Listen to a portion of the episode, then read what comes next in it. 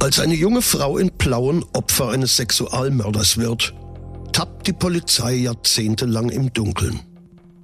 Doch Mord verjährt nicht. Und die Gerechtigkeit hat letztlich den längeren Atem. Nichts ist so unglaublich wie das wahre Leben. Hier ist Sachsens spannendster Podcast mit echten Kriminalfällen aus unserer Region. Nach Recherchen von True Crime Autor Henna Kotte. Aufgeschrieben und erzählt von Maximilian Reg. Hier ist Tod in Sachsen. Der Mordcast. Achtung, nicht geeignet für Kinder und Jugendliche unter 16 Jahren. Heute der lange Atem der Gerechtigkeit. Plauen am Abend des 9. April 1987. Es gießt in Strömen. Die 18-jährige Textilarbeiterin Heike Wunderlich verabschiedet sich gegen 21.45 Uhr von einer Freundin in Plauen und macht sich mit dem Moped auf den Weg ins nahegelegene Altensalz. Dort wird sie allerdings nie ankommen. True Crime Autor Henner Kotte war mit uns am Tatort. Heute befinden wir uns am Vogtsgrüner Weg. Das ist kurz hinter Blauen Richtung Altensalz und hier ereignete sich in der Nacht vom 9. zum 10. April 1987 ein furchtbarer Mord. Am 10. April machte ein NVA-Soldat, der offensichtlich ein Fahrzeug führte, Rast. Das war sowas wie ein kleiner Parkplatz äh, vor dem Wald und wollte austreten gehen. Und als er sich im Wald befand, sah er einen leuchtenden Blinker und der Soldat ging auf das Blinklicht zu, fand ein Motorrad und neben diesem entdeckte er eine Frauenleiche. Die entkleidete Leiche liegt mit gespreizten Beinen auf dem Waldboden. Der Kopf notdürftig mit Zweigen und Laub abgedeckt. Der junge Soldat ist schockiert. Er spricht die am Boden liegende an, doch es ist ihm schnell klar, dass sie tot ist. Es war noch nicht die Zeit vom Handy, also er hatte kein Telefon, er musste nach Blauen fahren und begegnete im Neubaugebiet zufällig einer Polizeistreife und die verständigte über Funk die Kollegen und man begab sich zum Leichenfundort. Die Beamten der Volkspolizei sichern den Tatort. Offenbar wurde die junge Frau vor ihrem Tod brutal geschlagen. Kaum eine Körperstelle ist unverletzt. Ihr eigener Büstenhalter und ein Gepäckgurt des Mopeds sind um ihren Hals geschlungen und brutal zugeknotet worden. Die Identität der Toten kann sehr schnell festgestellt werden. Es handelt sich um Heike Wunderlich. Heike Wunderlich war 18 Jahre und arbeitete im VEB Plauner Gardine. Und sie wohnte nahe Plauen an der Talsperre Pöhl im Dorf Altensalz. Sie bereitet sich auf ein Studium vor und besucht deswegen an der Volkshochschule Abendkurse. Sie ist als lebenslustiges Mädchen bekannt. Sie geht also in die Diskothek, nimmt ihren 15-jährigen Bruder auch ab und zu mal mit. Sie hatte bereits sexuelle Kontakte und man berichtet, sie habe einen Freund gehabt, der einen Wartburg 353 gefahren ist.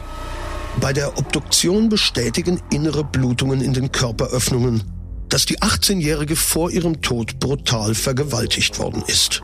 Todesursache ist Erwürgen. Bizarr, in ihrer Scheide findet sich ein einzelnes Markstück. Doch die Spurenlage ist insgesamt dünn. Schuld ist das Wetter, das weitere Spuren von der Leiche abgewaschen und auch die Spuren am Tatort zerstört hat. Die Kriminaltechnik hat es schwer. Sie kann am Tatort kaum Spuren feststellen. Die hat der Regen hinweggespült. Also weder Reifen noch Fußspuren noch Körperflüssigkeiten konnte man sichern. Die Ermittler versuchen, den Ablauf des Tatabends zu rekonstruieren. An jenem Abend des 9. April 1987 war sie bis 20 Uhr zu einem Lehrgang in der Volkshochschule und hat danach noch zwei Freundinnen besucht. Sie wollte sich auf den Heimweg machen mit ihrem Moped Simson S51, hat die Abfahrt aber bei der Freundin etwas verzögert, denn mitten im Guss wollte sie nicht losfahren und als eine Regenpause einsetzte gegen dreiviertel zehn, machte sie sich auf den Weg. Die Freundin hörte noch, dass das Moped nicht sofort ansprang. Also Heike musste mehrmals nachtreten, damit die Zündung funktionierte. Auf dem Nachhauseweg, also eine Viertelstunde nachdem sie die Freundin verlassen hatte, ist ein richtiger Platzregen niedergegangen und so wird vermutet, dass das Motorrad wahrscheinlich eine Panne hatte. Sie wird letztmalig an einer Kreuzung zur B173 gesehen und zwar ein Straßenbahnfahrer sah Heike wunderlich zum letzten Mal, als sie ihr Motorrad Richtung Altensalz schob. Auf dem Weg nach Altensalz muss sie dann dem unbekannten Mörder begegnet sein. In Anbetracht der wenigen verwertbaren Spuren entschließt sich die Polizei, den Tatort zu observieren. Die Polizei hofft, dass der Täter noch einmal den Tatort aufsucht und bezieht Beobachtungsposten. Und tatsächlich erscheint ein Mann. Und als sie den Mann befragen wollen, der sich am Tatort hat blicken lassen, flieht dieser.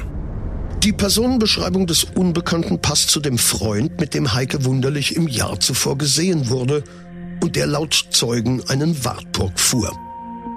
Doch es gelingt nicht, ihn zu ermitteln.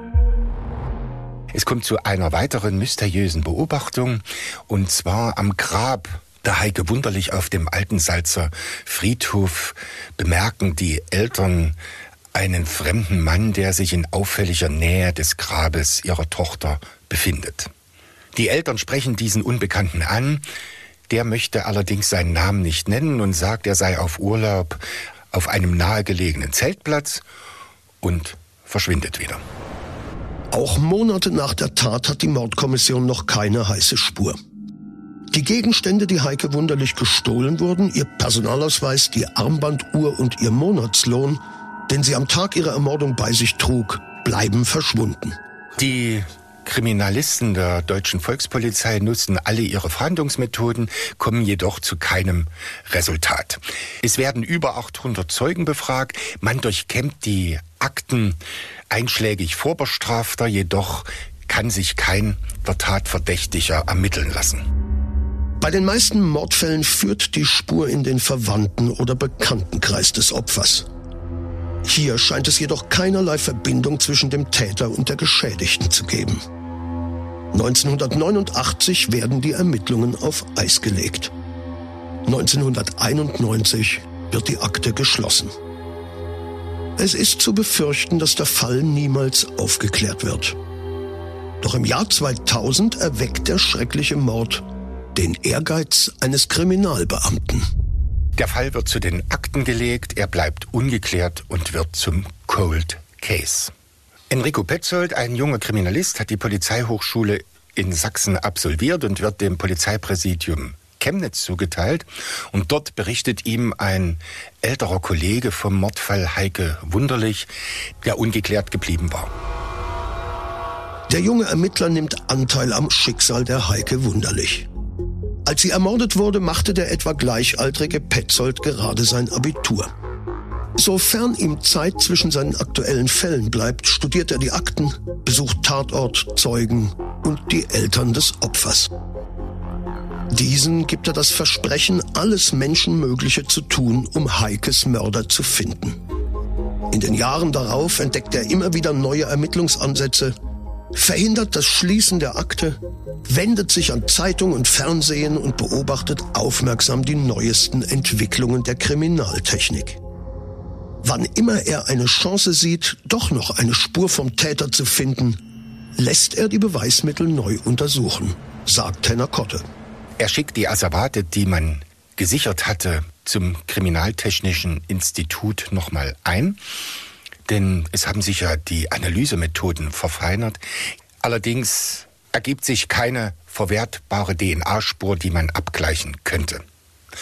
2015 haben sich die Untersuchungsmethoden noch einmal verfeinert und Enrico Petzold, der Kommissar, schickt das Tatwerkzeug nochmals ein. Diesmal gelingt es, winzige Antragungen von Hautschuppen auf dem Büstenhalter zu isolieren. Mittlerweile ist es möglich, auch winzige Spuren so zu vervielfältigen, dass sie eine aussagekräftige Probe ergeben. Der so entstandene genetische Fingerabdruck kann jetzt mit der Straftäterdatenbank abgeglichen werden. Ein Volltreffer. Helmut S. lebt mittlerweile in Gera, in Thüringen. Er ist Frührentner, weil schwer körperbehindert. Ein Schlaganfall machte ihn halbseitig gelähmt. Ihm fällt also das Sprechen und Gehen sehr, sehr schwer. Aber er hat eine erhebliche Vorstrafenliste, die schon in der DDR begonnen hat, auch einschlägige Delikte mit Körperverletzung und Vergewaltigung. Am 10. März 2016 wird Helmut S. festgenommen. Kriminalhauptkommissar Enrico Petzold informiert die Eltern der Getöteten persönlich. Er hat sein langjähriges Versprechen eingehalten und endlich einen dringend Tatverdächtigen ermittelt. Es stellt sich die Frage, warum Helmut S. nicht zu DDR-Zeiten in den Fokus der Kriminalpolizei geraten ist bei seinem Vorstrafenregister. Das erklärt sich daraus, dass er einen Ausreiseantrag gestellt hatte und damit dem Paragraph 213 unterlag und diese Fälle mit Republik Flucht oder Republik verlassen, die zog die Staatssicherheit an sich. Die Stasi hat nicht im Mordfall Heike Wunderlich und Helmut S. ermittelt, um da einen Zusammenhang festzustellen. Sie konzentrierte sich auf die politische Dimension. Dem Helmut S. wird schließlich gut 30 Jahre nach der Tat der Prozess gemacht. Auch wenn der Angeklagte beharrlich schweigt. Die Beweise wiegen schwer, sagt True Crime Autor Henna Kotte. Ausschlaggebend für die Verurteilung war, dass man am Tatwerkzeug, dem BH, DNA-Spuren von ihm fand, die nur beim Verknoten dahin geraten sein konnten. Helmut S. wird zu einer lebenslangen Freiheitsstrafe verurteilt, die er bis heute verbüßt. Tragisch? Der Vater von Heike Wunderlich verstirbt noch während des Prozesses. Er erlebt die späte Genugtuung der Verurteilung nicht mehr. Für Heikes Brüder und ihre Mutter ist wenigstens der Rechtsfrieden wiederhergestellt. Kriminalhauptkommissar Enrico Petzold wird für seinen Ermittlungserfolg mit dem Paul-Köttich-Preis ausgezeichnet. Sein unermüdlicher Einsatz und seine Hartnäckigkeit haben dafür gesorgt, dass die Gerechtigkeit im Mordfall Heike Wunderlich den längeren Atem hatte. Tod in Sachsen, der Mordcast. Der Podcast mit echten Kriminalfällen aus Sachsen. Alle Folgen jetzt überall, wo es Podcasts gibt. Autor und Erzähler Maximilian Reg. Recherche True Crime Autor Henna Kotte. Tod in Sachsen. Der Mordcast ist eine Produktion von Regiocast, deutsches Radiounternehmen.